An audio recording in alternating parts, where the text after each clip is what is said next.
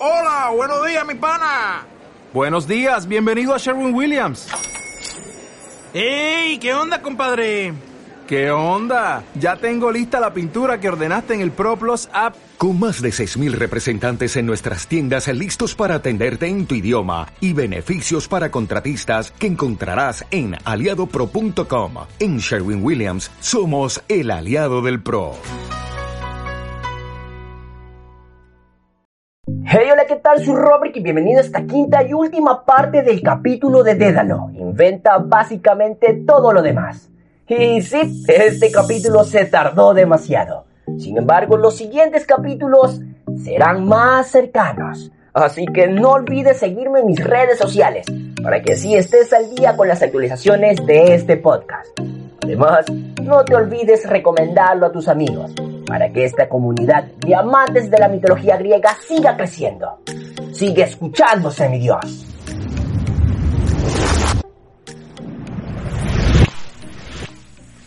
Puede que el rey fuera un tarugo, pero sus tres hijas eran inteligentes y tenían una vena despiadada. Dédalo pensaba que algún día serían buenas soberanas y empezó a enseñarles las nociones básicas para ser monarca matemáticas, lectura, escritura, el arte de la guerra, tortura elemental, recaudación de impuestos, tortura avanzada y recaudación de impuestos con tortura avanzada. Las princesas aprendían deprisa.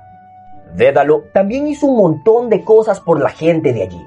Introdujo la fontanería en las casas, erigió edificios bonitos, les enseñó a saber si llevaban puesta la ropa del revés. El reino de Cócalo vivió todo un renacimiento. Y si hoy en día vais a Sicilia, todavía podréis ver alguna de las cosas que construyó el inventor. Los baños termales de Selinunte, un embalse de agua en Ibla, un acueducto y algunas fortificaciones en Camico, el templo de Apolo en Cumas. Y no os perdáis la estatua de bronce del gigantesco oso perezoso danzarín, en Palermo. Bueno, eso último ya no existe, lo cual es una lástima porque debía ser una pasada. En fin, que Dédalo se hizo tan popular que acumuló muchísimos regalos de parte de los clientes agradecidos. En su honor, muchos sicilianos llamaron a sus hijos Jimmy o No soy Dédalo. Y como el inventor suponía que más tarde o más temprano la flota cretense irían a llamar a la puerta, le construyó al rey Cócalo un castillo nuevo sobre un cerro alto. La única puerta de entrada estaba al final de un sendero empinado y cuatro hombres podrían defenderlo fácilmente contra todo un ejército. El inconveniente eran los interminables atascos que se formaban en las horas punta. Durante un tiempo la vida le sonrió. Algunas noches Dédalo conseguía incluso dormir sin tener pesadillas con la reina Pasifae, su falso traje de vaca, Ícaro cayendo al mar o su sobrino Perdix despeñándose de la Acrópolis. Pero el rey Minos no se había olvidado del inventor reunió su flota y fue recorriendo poco a poco el Mediterráneo, buscando a Dédalo en cada ciudad. Minos fue muy listo, porque en lugar de ir aporreando puertas y amenazando a la gente, le tendió una trampa con el cabo que imaginó que Dédalo no podría resistirse. Hizo correr la noticia de que pensaba celebrar un concurso para dar con la persona más ingeniosa del mundo. Quien fuera capaz de insertar un cordel a través de una caracola sin romperla, ganaría fama eterna y una burrada de oro. Y con eso quiero decir tanto oro como pueda cargar una burra. ¿Por qué escogió Minos el desafío de la caracola? A lo mejor quería imponer la moda de llevar collares enormes. Si alguna vez habéis visto una caracola, sabréis que en su interior se retuerce mucho. Se puede meter la mano un poco, pero es imposible pasar un hilo por todo el espiral y sacarlo por la punta, y mucho menos con la tecnología que tenían en aquel entonces. Bueno, pues la noticia del concurso fue propagándose. Mucha gente quería la fama eterna, y la burrada de Or tampoco sonaba nada mal. Cuando Dédalo se enteró del desafío, se limitó a sonreír. Ya se había olido que Minos intentaría algo así tarde o temprano. Por eso fue a ver al rey Cócalo. Majestad, lo del concurso ese de las caracolas. Pienso, pienso apuntarme y ganar. El rey frunció el ceño. Pero si envías el trabajo ganador aunque lo hagas bajo un seudónimo, no sospecharán Minos que se trata de ti. Sí, pero... pero entonces vendrá, exigirá verte y... ay. Exacto. Espera, ¿estás diciéndome que quieres que... que, que quieres que venga? Dédalo se dio cuenta de que todavía tenía trabajo que hacer con la velocidad mental del cerebro del monarca. Sí, amigo mío, pero no te preocupes, tengo un plan. A Cócalo le daba mal rollo tenérselas que ver con el rey más poderoso del Mediterráneo, pero adoraba a Dédalo. No quería perder a su mejor consejero, de modo que le siguió a la corriente. En primer lugar, el inventor resolvió el enigma de la caracola. Fue muy fácil. Taladró un pequeño agujero en la punta y vertió una gotita de miel. Luego se buscó una hormiga y con mucho cuidado le ató al cuerpo un hilo. Y no hagáis esto en casa menos que, bueno, tengan mucho tiempo y mucha paciencia. Y, una buena lupa. Dédalo metió la hormiga en la caracola. La hormiga olió la miel en la punta y echó a andar por los espirales, arrastrando el hilo de seda. Por fin, el bicho salió por el agujero y ¡tachán! Caracola cocida. El inventor le envió la caracola al rey Cócalo, que se le envió a Minos, cuya flota andaba entonces deambulando por las costas de Italia. Y una semana más tarde, Minos recibió la caracola junto con una nota que decía, He resuelto tu pequeño enigma. ¿Tienes algo más? Ven a darme mi recompensa. Estoy en el palacio de Cócalo, Sicilia. Besos y abrazos. No soy Dédalo. Minos averiguó la verdad que escondía aquel seudónimo tan inteligente. ¡Es Dédalo! exclamó. ¡Deprisa! Hay que poner rumbo a Sicilia. Su flota ancló junto a la costa del sur de la isla. El lugar en el que desembarcó el rey fue llamado inmediatamente Minoa, en honor a su llegada. Como ya he dicho, por aquel entonces nunca pasaba nada interesante en Sicilia, aunque os imagináis que pusieran vuestro nombre en cada sitio que visitáis. Sería un poco irritante. Mi madre sería tipo, ¿estuviste esa noche en Nueva Jersey? Eh, no, ¿por qué? Porque ahora allí hay una ciudad llamada Perseópolis. En fin, que el rey Cócalo envió a unos mensajeros para recibir a Minos y para que lo invitara a ir al palacio a charlar. Minos alzó la vista hacia la fortaleza en lo alto del cerro, con el serpenteante camino que subía hasta ella y su puerta tan fácilmente defendible, y se dio cuenta que sería imposible tomarla por la fuerza. Supuso que la habría construido Dédalo. A pesar de todo, rechinó los dientes y decidió seguirle el juego. Así que, acompañado por una docena de guardias y criados, se dejó guiar por los mensajeros hasta la cámara de audiencias del rey Cócalo. El rey estaba muy nervioso en su trono.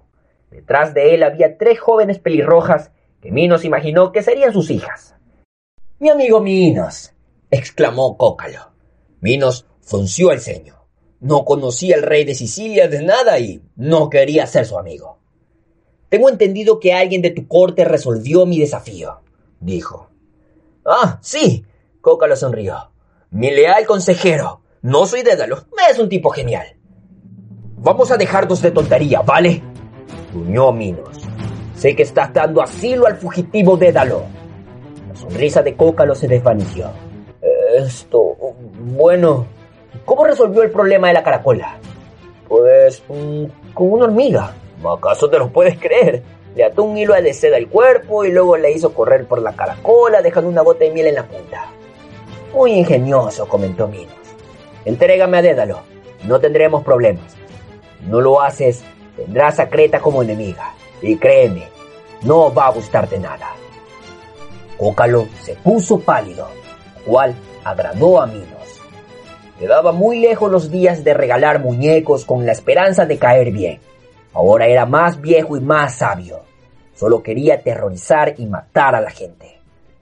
Una de las hijas del rey Cócalo se adelantó un pasito y le susurró algo al oído de su padre. ¿Qué estás diciendo, niña? Preguntó Minos. La princesa lo miró a los ojos. Mi señor, Dédalo es nuestro maestro y nuestro amigo. Entregártelo sería una traición. Minos apretó la mandíbula.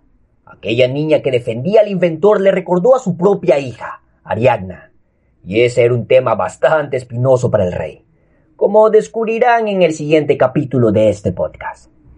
Princesa, admiro tu lealtad, Pero no conoces a ese elemento, le advirtió Minos. Dédalo también fue el maestro de mi hija. Le envenenó la mente e hizo que me traicionara en favor de mis enemigos. Entregádmelo ahora mismo. El rey Cócalo carraspió. Por supuesto, por supuesto, pero... Eh, no había, no sé qué, una recompensa por el resultado del enigma. Minos sabía lo que era la codicia. Dio una palmada y sus sirvientos aparecieron con varios baúles muy pesados. Una borrada de oro, más o menos. Es vuestro, dijo. Entregadme a Dédalo y me marcharé en paz. ¡Hecho! Cócalo se enjugó la frente aliviado. ¡Guardias! Padre, espera. La hija mayor le puso una mano en el brazo. Tu palabra es la ley. Es obvio que debemos hacer lo que nos pide el rey Minos. Pero ¿no deberíamos primero agasajar como es debido a nuestro invitado? Ha viajado durante muchos meses. Seguro que está cansado. Esta noche déjanos ofrecerle un suntuoso baño, ropa limpia y un banquete. Luego, por la mañana lo despediremos con su prisionero y muchos regalos. A continuación dedicó al rey Minos una sonrisita coqueta. Para mis hermanas y para mí será un honor encargarnos personalmente de tu baño. Madre mía, pensó entonces el rey Minos, no me iría nada mal. Creyó que había ganado. Veía la codicia y el miedo en los ojos del rey Cócalo. Sicilia no se arriesgaría a entrar en guerra concreta. Y sí, había sido un viaje largo y agotador. Y no es que tuviera muchas ganas de volver corriendo un barco y zarpar a esa casa. Eh, no sonaba nada mal que tres hermosas princesas le prepararan un baño y le sirvieran un festín. Acepto, dijo por fin. Mostradme la hospitalidad de Sicilia. Tres princesas lo acompañaron a unas estancias preciosas. Alabaron su riqueza, su poder y su buen aspecto. Lo convencieron de que dejara atrás a sus guardias. Al fin y al cabo, estaban entre amigos. ¿Qué tenía que temer un rey grande y fuerte de tres jovencitas? Se llevaron a Minos a los baños, donde lo aguardaba una bañera humeante, llena de agua y espuma con un delicado aroma a rosas. Mientras el vejesturio se metía dentro, las princesas apartaron la vista por pudor, y también porque era viejo, peludo y asqueroso, y no querían verlo, obviamente. Ah, suspiró Minos. Esto es vida. Sí, mi señor, dijo la mayor de las hermanas, y también tu muerte. ¿Cómo? La princesa giró un pomo. En el techo se abrió una trampilla. cientos de litros de agua hirviendo cayeron sobre mí. El rey gimió y chilló. Entre dolores terribles. Detrás del toallero se abrió una puerta secreta por la que salió Dédalo. Bien hecho, mis princesas. Es verdad que aprendieron muy deprisa. Las princesas lo abrazaron. No íbamos a permitir que Minos te detuviera, dijo la mayor. Ahora puedes quedarte con nosotros Puedes seguir aconsejándonos. Ay, querida, por desgracia no puedo, respondió Dédalo. Está claro que la diosa Atenea no se ha cansado de maldecirme. Tengo que ponerme en marcha antes de traer más tragedias a este reino. Pero no os preocupéis, seréis unas reinas estupendas. Y yo tengo otros planes. El viejo inventor abrazó a las leales princesas asesinas y luego desapareció por un pasadizo secreto. Y jamás se lo volvió a ver por Sicilia. Las princesas regresaron corriendo a la sala del trono gritando y llorando. Informaron de que su honorable invitado, el rey Minos, había resbalado accidentalmente y se había caído en una bañera de agua hirviendo. El pobre había muerto al instante. Los guardias cretenses sospecharon algo cuando vieron el cuerpo de su rey, que parecía una langosta hervida en una olla, pero ¿qué podían hacer? Eran pocos en aquel palacio y la fortaleza estaba demasiado bien protegida como para asaltarla a lo bestia. Para vengarse como era debido, tendrían que declarar la guerra, asediar la isla y hacer que más tropas acudieran desde una distancia de mil kilómetros.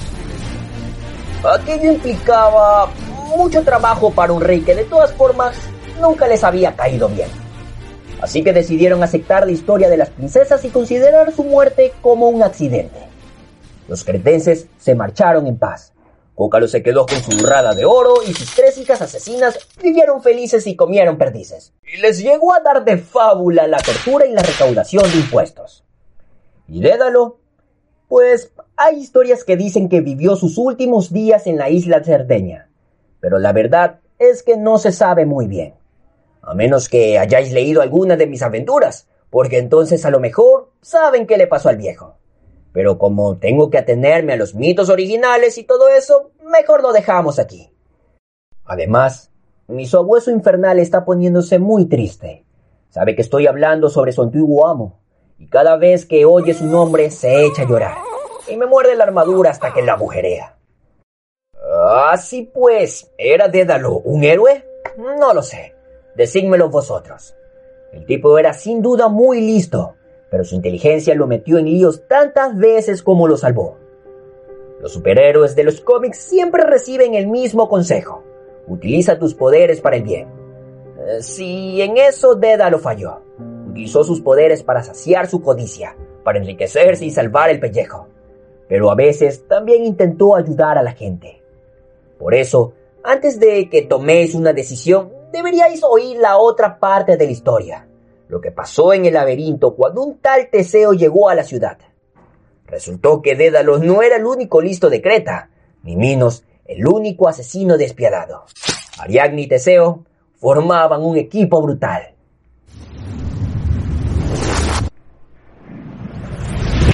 Y hasta aquí este capítulo tan increíble de Dédalo.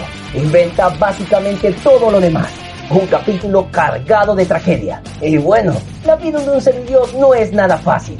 Así que si quieres saber la siguiente historia, te recomiendo seguirme en mis redes sociales, como A. Robert, para que así estemos conectados.